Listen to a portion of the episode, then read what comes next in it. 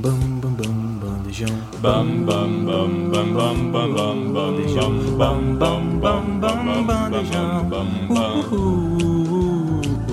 bam bam bam bam bam bam bam bam bam bam bam bam bam bam bam bandejão. Bandejão 104.7 Boa tarde para você que sintoniza na Rádio Universitária o programa Bandejão aqui na 104.7 FM. Eu sou Ana Lore e hoje eu estou aqui com a Carol. Boa tarde, Ana Lorena. Boa tarde, você ouvinte que está nos escutando ao vivo na rádio e também pelo Spotify do Bandejão. Eu sou a Caroline Gramilic e é um prazer estar aqui de volta. E estou aqui também com a Tainá. Oi, pessoal, tô sempre por aqui e obrigada, Ana Lorena. O Som Delas é um quadro que fala sobre as mulheres da indústria musical, e no programa de hoje nós vamos falar sobre uma grande cantora da música popular brasileira, ela mesma, Alcione. Alcione é realmente um grande nome do MPB. O seu nome completo é Alcione Dias Nazarete. Nasceu em São Luís, no estado do Maranhão, em 21 de novembro de 1947, ou seja, hoje em dia ela possui 75 anos. Ela veio de uma família muito humilde e tem uma história de conquista por meio de sua voz e seu carisma, né, gente? Com toda certeza. Ela também é conhecida como uma das nossas rainhas do samba e ela tem um apelido carinhoso de Marrom. Alcione também é dona de uma das vozes mais incríveis do país. Realmente, a voz de Alcione é muito marcante e Alcione também é um, um dos únicos nomes da música popular brasileira clássica que ainda está viva, né? Uhum. É, assim, é, ela tem uma voz muito marcante, muito presença. Eu não tenho nem palavras para explicar a voz da Alcione. E é um, é um prazer pra gente é, viver enquanto ela ainda está viva, né? Porque muitos, muitos grandes nomes, principalmente do MPB, já faleceram, né? Quando a gente era criança, bebê, ou até mesmo antes da gente nascer. E a Alcione tá aí, que bom. E espero que ela consiga segurar muito mais, porque ela é um ícone e futuras gerações merecem conhecer ela também. Sim, a Alcione ainda ela não é tão velha, né? É. Ela tem uma idade assim bacana, de 75 anos hoje em dia. Ela ainda é relativamente nova. E infelizmente os artistas do MPB é, morreram muito cedo, né? Como a gente já falou aqui de Elis Regina, Elis morreu muito cedo. cedo. Cazuza morreu muito cedo. Muitíssimo. E- Então, é, Alcione te- estar ainda viva, a gente poder ver entrevistas, né? A gente pode acompanhar a Alcione em programas de auditório. Isso é muito bacana, ela poder estar viva para contar a vivência dela, até com esses personagens que a gente não teve a honra de conhecer. É um prazer imenso estar viva na mesma época Na que a mesma Alcione. E por falar nessa questão de época, é, a artista teve uma influência muito grande do seu pai. O pai de Alcione, ele era mestre da banda da Polícia Militar lá do Maranhão, o lugar que ela nasceu. E ele também era professor de música, então ela teve muita influência do seu pai. E inclusive, com 9 anos, o pai dela ensinou ela a tocar instrumentos de sopro, como por exemplo o trompete e o clarinete. Deve ser realmente muito difícil tocar clarinete, porque é um instrumento que quase ninguém toca, né? Com 9 anos de idade. Sim. Ah, eu acho lindo isso de passar um conhecimento de pai para filho. E a maioria Cria- dos cantores é Aham. assim. A maioria das cantoras que a gente viu aqui no som delas, elas aprenderam alguma coisa com a família. E eu acho tão lindo porque cria uma conexão. Eu não tive isso de instrumento, mas eu tive com o futebol. Meu pai é flamenguista e eu quis virar flamenguista por causa dele. E é uma coisa nossa, assim. Minha mãe, ela não gosta de futebol, então sempre que eu quero falar com alguém sobre alguma coisa, eu falo com meu pai. Sempre que tem um jogo que eu quero ir, eu vou com meu pai. E assim, cria uma conexão. Eu acho que a música também deve ser é, parecido com isso, né? E como a Tainá falou, a gente já viu várias vezes aqui no nosso programa é, artistas que aprenderam a tocar o primeiro instrumento com o pai e hoje em dia são famosas mundialmente. Realmente, porque aí, com- como tem essa influência dos pais, elas começam cedo, né? E é aquilo, o treino leva à perfeição, né? A Alcione, por exemplo, com 12 anos já fez sua primeira apresentação. E só que essa apresentação aconteceu porque um dos membros da, orque- da orquestra estava rouco e ela substituiu ele. Então, tipo assim, não foi uma apresentação que foi marcada, mas claro, já tem sua importância aí. É o destino, né? É o o destino destino. agindo. E nessa apresentação ela cantou aquela música Pombinha Branca e também a Ai Mouraria. Essa segunda eu não conheço. Eu também não, mas Pombinha Branca é muito famosa. Além de cantora, compositora e multi-instrumentista, Alcione também já foi professora de escola primária em sua cidade. Ela chegou a lecionar por dois anos e foi demitida por um motivo diferenciado. Ela ensinou seus alunos a tocar trompete. Aí a gente vê como que a arte é desvalorizada, Demais. né, gente? Muito. Porque a gente aqui que estuda no Centro de Artes, a gente de vez em quando conversa sobre isso. E hoje no Brasil a arte é extremamente desvalorizada e a gente vendo aqui sempre foi, né? Porque imagina, uma professora ensina seus alunos uma manifestação artística e ela é demitida por isso. É um absurdo. Imagina você tá um dia aleatório na sua escola e chegar o Cione batendo na porta e falando que vai te ensinar a tocar trompete. Isso não seria incrível? Pois Seria, é. com certeza. Olha, eu queria ter tido esse privilégio de que a Alcione tivesse me ensinado a tocar trompete. Mas ok, depois desse episódio, ela passou a se dedicar mais exclusivamente à música, né? Já que havia sido demitida. E então ela resolveu se mudar lá pro Rio de Janeiro. Antes de se mudar pelo, pro Rio de Janeiro, ela se apresentou na TV do Maranhão, lá onde ela nasceu, e em bares e em outros diversos lugares. Aí sim, ela decidiu, em 1967, se mudar para o Rio e iniciar definitivamente a sua carreira. Lá no Rio, ela começou cantando na noite. Ela foi levada pelo cantor Everaldo, que ensaiava no Little Club, que ficava no Beco das Garrafas, que é um lugar de destaque onde nasceu a bossa nova lá em Copacabana. Aí a gente vê que existem males que vêm pra bem, né? Uhum. Foi esse episódio da escola que fez ela se dedicar pra música. E imagina, né? Ela conseguir se destacar num lugar onde nasceu a bossa nova, com certeza foi de extrema importância pra carreira dela. Nossa, Bossa Nova é uma delícia, gente. Sim. Ah, eu tava pensando aqui. Imagina a gente em Copacabana escutando uma Bossa Nova, Ai, que delícia. tomando uma coisinha assim pra refrescar. Uma aguinha Nesse de coco, verão. uma Ai. caipirinha, bem vibe Brasil. Bem Esses dias- relaxada. Ontem foi, eu tava vendo uns stories no meu Instagram e uma menina postou uma foto com a música Garota de Ipanema. E eu fiquei três horas no story dela só pra ouvir a música, porque Aham. Aí depois eu fui ouvir no Spotify, porque Garota de Ipanema é realmente uma delícia de ouvir. E eu sempre lembro da Gisele Bündchen também. Ah, na abertura das. Olimpíadas. Nossa, é muito Gente, que lindo. coisa linda. Aquilo lá me arrepia todinha e realmente é uma delícia. É uma vibe bem brasileira mesmo, eu gosto muito. Eu gosto muito dessa música e eu não preciso estar em Ipanema pra postar ela. Às vezes numa praia qualquer eu já tô lá. Olha, gente, é garota de Ipanema. Sim. Ela se destacou ao vencer duas eliminatórias do programa A Grande Chance, de Flávio Cavalca- Cavalcante, e foi contratada para se apresentar na TV Eucécio, no programa Sendas do Sucesso, onde ficou por seis meses. Um tempinho bom. Então aí já é a carreira começando, né? Começando. E a mulher, ela não é só nacional, não, gente. Após sair da TV, ela partiu para sua primeira turnê de quatro meses pela América Latina. Ela também foi para a Itália, morou na Europa por dois anos e voltou para o Brasil em 1972, onde a sua carreira despontou de vez. Ela é viajada. E conhecida internacionalmente. Sim, a Alcione quebrou muito essa bolha, né? Rompeu essa bolha.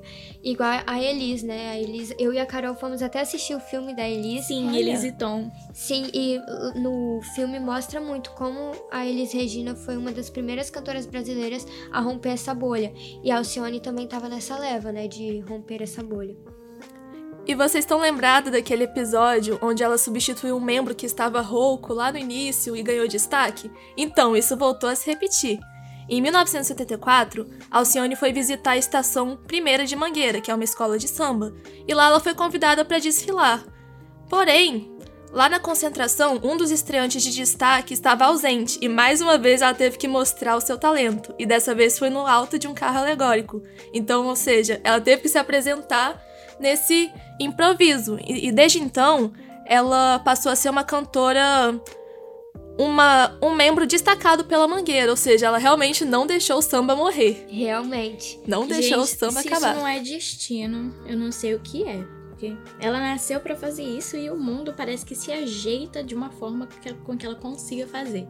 Realmente. Tem vezes que a gente tem um empurrãozinho da sorte, né? A- o talento dela realmente é incontestável, mas são episódios como esse que eu acho que, igual a Carol falou, o universo age pra que tudo se encaminhe, né? Ou seja, não falte os seus compromissos, senão a Alcione pode pegar o seu lugar. E a Alcione também sempre foi muito carismática. E isso conta muito também, porque se você for uma pessoa, mesmo que muito talentosa, mas se você não tiver o carisma, às, às vezes as pessoas não querem trabalhar com você, igual podiam ter colocado outra pessoa no lugar dela. Mas como ela era uma pessoa assim, sempre de muito bem, as Aham. pessoas acabavam colocando isso ela no lugar. Então eu acho que vale a pena também é, destacar isso. Eu imagino ela bem desenrolada. Ai, fulano faltou. Ela coloca a Alcione aqui, ela dá conta. Ela dá conta, exato. Em 1975, a Alcione gravou seu primeiro disco, A Voz do Samba, e em 1977 ela lançou o álbum Pra Que Chorar, que vendeu 400 mil cópias, consagrando ela como uma cantora nacionalmente conhecida. É aí que foi o estopim, então foi aí que ela bombou realmente. Uhum. E tem o nome que ela tem hoje, né? Começou aí. Em 1979, com a composição Gostoso Veneno, de Wilson Moreira e Ney Lopes, Alcione ficou em primeiro lugar nas paradas de sucesso de todo o país. Então, depois de conseguir o seu sucesso nacional, ela não parou, né? Tanto que a gente escuta o nome dela até hoje. A biografia de Alcione caminha lado a lado com a história do samba, que é o seu grande amor. Na vida pessoal, porém, ela nunca chegou a se casar oficialmente. A cantora sempre teve relacionamentos sólidos, embora nunca tenha se casado no papel. E também, Alcione não teve filhos, ela foi diagnosticada com problemas de fertilidade.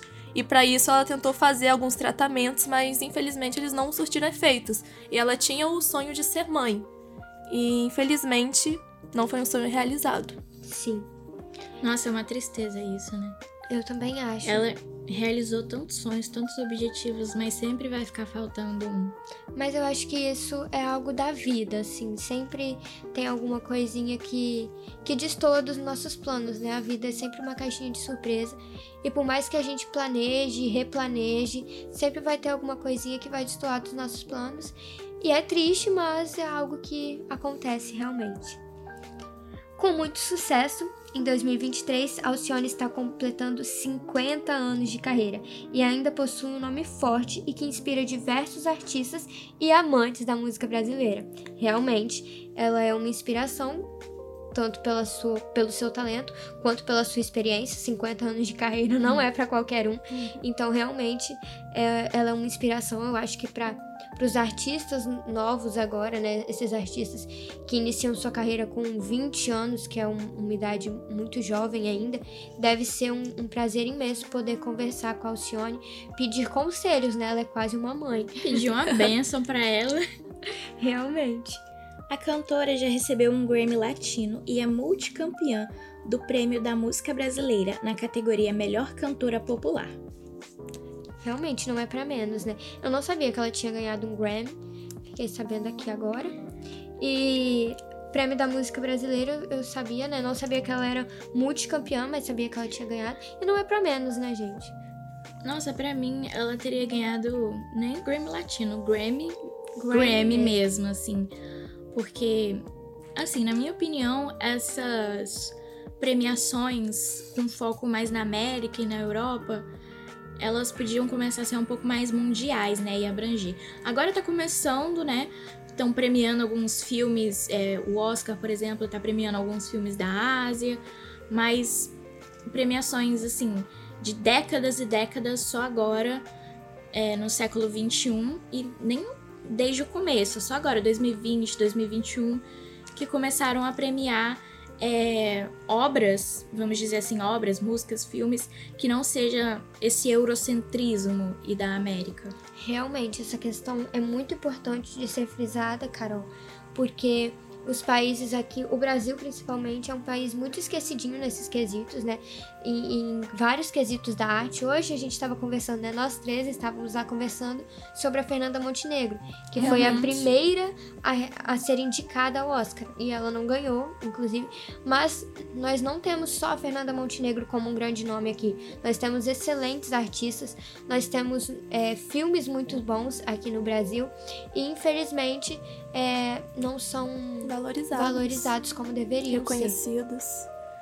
E não para por aí não. A artista também está imortalizada no Teatro Alcione Nazarete e no Elevado Alcione Nazarete, ou seja, receberam os dois nomes dela. Ambos estão lá em São Luís do Maranhão, além de ter sido também homenageada em diversos sambas e enredos no Carnaval do Rio de Janeiro. É a mãe do samba, né? Realmente, ela é muito mãe do samba. Ela é uma figura que todo mundo, quando fala em Alcione, eu acho que pensa é, no samba. Até porque a, a, música mais famosa dela é aquela, né? Não deixe o Não samba morrer. Então, eu acho que a figura dela já remete a, a essa festa, também, né? O carnaval. Então, acredito que que é muito merecido toda a homenagem que ela tem. E que bom que eles ainda lembram de homenagear ela enquanto ela está, está viva. viva. Com certeza. Porque tem muitas homenagens que são feitas só após a pessoa morrer. E aí, claro que é importante, mas não vale tanto quanto quando a pessoa está viva, para ela poder se sentir amada, sentir o carinho e ela poder ser homenageada. Então que bom que ela tem esse reconhecimento ainda em vida. E que venha muito mais reconhecimento para ela ainda, porque ela merece muito. E agora, para finalizar, nós vamos indicar algumas músicas da playlist que nós montamos. A primeira música é Você Me Vira a Cabeça, uma clássica da Alcione. A Loba. Não Deixe o Samba Morrer. Meu Ébano. Estranha Loucura, Gostoso Veneno, Garoto Maroto e Além da Cama. Muito obrigada por escutar o nosso som delas. Um grande agradecimento ao nosso coordenador Pedro Marra, o técnico do laboratório de áudio Robert, e à nossa queridíssima Julia Bruschi, que sempre está aqui para nos ajudar na gravação. Agradeço também a vocês, meninas, por participarem de mais um episódio aqui do Som Delas. Muito obrigada, Ana Lorena, muito obrigada, Tainá. Como eu disse no início, é sempre um prazer estar de volta. Muito obrigada a você, ouvinte, que está aqui sempre com a gente. Obrigada, meninas, obrigada, ouvintes, e continue sintonizados aqui na nossa Rádio Universitária 104.7, porque sempre tem novidade por aqui. Esse foi mais um programa Bandejão na Rádio Universitária, que rola sempre das 12 às 14 horas. E se você gostou, então não esqueça de acompanhar a gente nas redes sociais, arroba Bandejão Rádio, porque esse é um projeto do Departamento de Comunicação Social com os alunos de jornalismo, propaganda e publicidade e cinema e audiovisual. Sob a coordenação do professor Pedro Marra e Lívia Souza. O programa conta com o apoio da Fundação de Amparo à Pesquisa e Inovação do Espírito Santo via edital FAPES número 12 de 22, Universal Extensão.